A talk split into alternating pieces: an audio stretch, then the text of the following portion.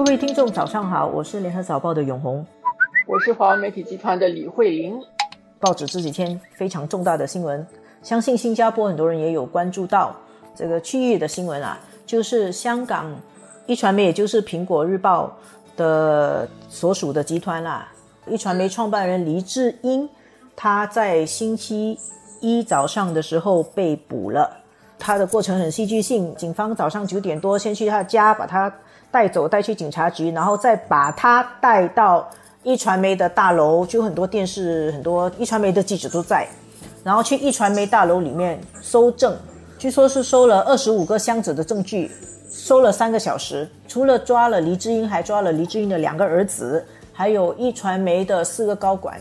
早上抓了七个人，苹果那天还做直播。所以看到警察带着他，而且黎智英是被铐着手铐，然后理由是涉嫌违反刚刚通过的香港国家安全法，还有有一些商业欺诈，不过主要还是国安法的问题。同时，星期一晚上又再抓了三个比较瞩目的人，其中一个呢是原来的香港众志的副秘书长周婷。是一个很年轻的一个女孩子，本来是这个要参选立法议员的，然后抓了周婷，还有另外两个人，然后警察晚上就开一个记者会说，这三个人他们是一个推动要制裁香港的组织，也是违反了香港国安法。这个三个人是一个组织，叫做我要蓝潮。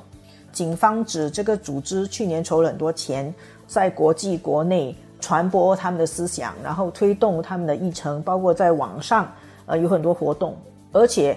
说某一个传媒资助这个组织，其实你看起来那个线就是很明显啦，呼之欲出。黎智英的那个媒体集团资助周婷等人做的这个“我要蓝草”组织，在香港支持反对政府的行动，而且是涉嫌和境外势力勾结，就违反香港国安法。全抓起来了。我觉得在香港来说，国安法通过，大家不一定想到他会这么快就用这个国安法来抓人。其实香港人对黎智英不是没有他的看法，但是就是让香港人觉得这一天真的真的已经来到他们的眼前了，所以对香港来说是蛮震撼的。香港的。股市的反应啊，开始的时候是一传媒的这个股价是跌，但是后来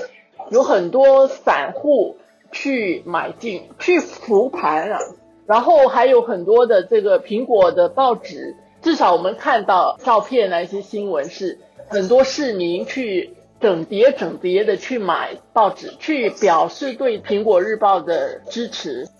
这个是一个香港人的，我觉得心态的一种反应。内地啊用的这个方式就是我抽你的筋，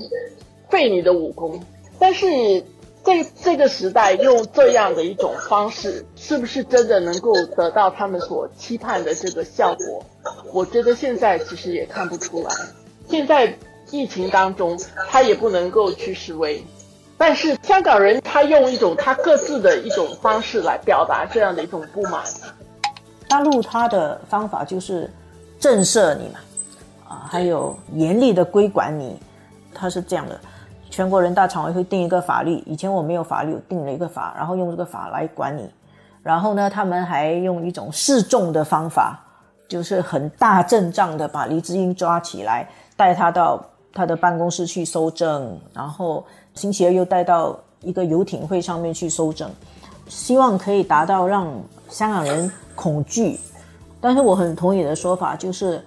看起来这个做法对于香港人来说不会很有用啊。他们可能会一时被抑制住，但是呢，那个反抗力量呢还是会存在，而且比较可能是压到地下去，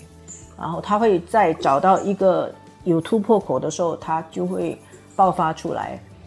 甚至也有学者说，也许以后就变成采取恐怖主义行动啊，这也是有可能的。实际上，我觉得现在任何的社会很难用过去的这样的一种方式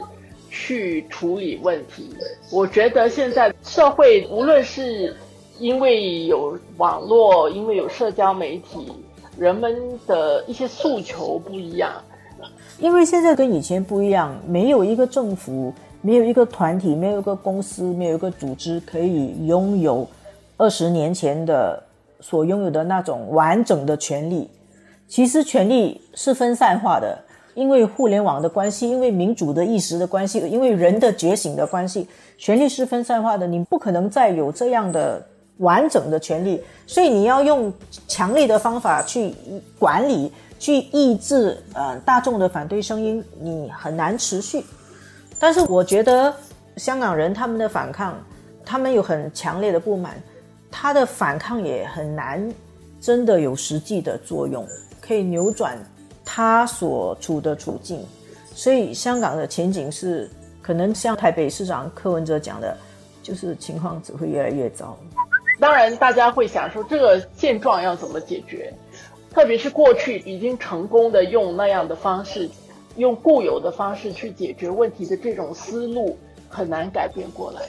其实是需要用一些新的一些思维方式去做。他们不一定是不愿意啊，包括可能中国，他们也可能也希望想一些别的方式，但是没有人能够证明说这些方式是真的可以的。